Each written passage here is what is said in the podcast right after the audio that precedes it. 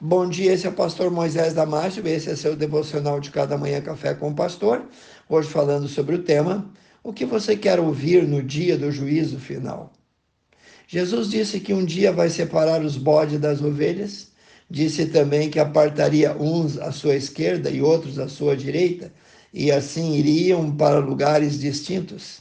Nessa mesma verdade, Jesus disse que tem duas portas para esses dois caminhos que levam para a eternidade.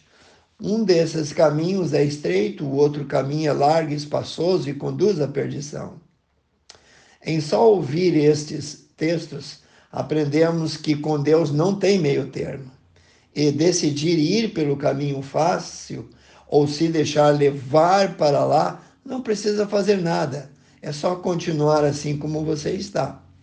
Em Mateus capítulo 25, 31 a 34, nós lemos: Quando o Filho do Homem, isto é, quando Jesus, vier em sua glória com todos os anjos, ele se assentará em seu trono na glória celestial. E todas as nações, todos os povos serão reunidas diante dele. E ele separará um das outras, como um pastor separa as ovelhas dos bodes e colocará as ovelhas à sua direita e os bodes à sua esquerda. Então o rei dirá aos que tiverem à sua direita: Venham benditos de meu Pai, recebam como herança o reino que foi preparado para vocês desde a criação do mundo. Então ele dirá aos que estiverem à sua esquerda: Apartai-vos de mim, malditos, para o fogo eterno preparado para o diabo e seus anjos. Na parábola dos dois caminhos, em Mateus capítulo 7, 13 e 14, Jesus explica melhor, dizendo: Entrai pela porta estreita, porque larga é a porta e espaçoso o caminho que conduz à perdição, e muitos são os que entram por ela. Porque estreita é a porta e apertado o caminho que leva à vida eterna, e poucos há que a encontrem. Então, ah, o Senhor Jesus deu uma ordem aos que estavam ouvindo esse sermão, chamado Sermão do Monte, dizendo ele: Entrem, por favor, pela porta estreita. E em seguida o mestre apresentou o motivo pelo qual é necessário entrar pela porta estreita. Ele acrescentou: Porque larga é a porta, espaçoso o caminho que conduz à perdição. Mateus 7,14. Entrar pela porta estreita se dá quando se nasce de novo, se nasce na família de Deus. Não há outro acesso à porta estreita, a não ser o novo nascimento. Leia lá, João capítulo 3, 1 a 16.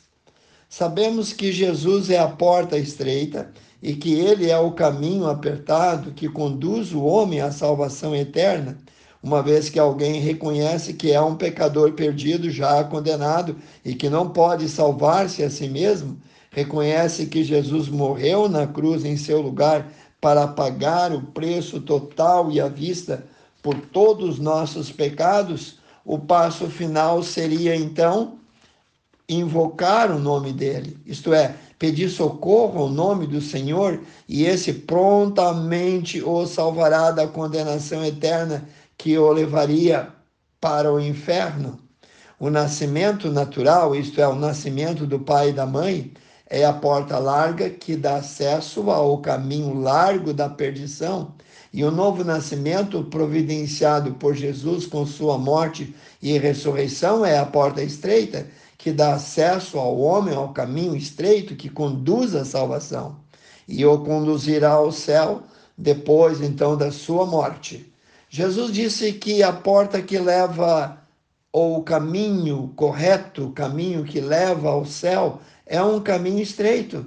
É preciso procurar para encontrá-la. E é fácil errar. Como encontrá-la então? Jesus disse em João capítulo 10, versículo 9: Eu sou a porta, se alguém entrar por mim, será salvo. Alguns costumam dizer: todos os caminhos levam a Deus. Essa é uma mentira clássica do diabo e tem levado talvez bilhões de pessoas ao inferno. Ele é o pai da mentira. Meus queridos irmãos, sabe o que é mais bonito e lindo nessa passagem? Você, cristão, que está ouvindo esse devocional, que já encontrou o caminho que conduz à vida eterna, o mais lindo é saber que esse caminho, essa ponte sobre o abismo de fogo, é Ele mesmo, Jesus. Jesus é o nosso único e suficiente Salvador.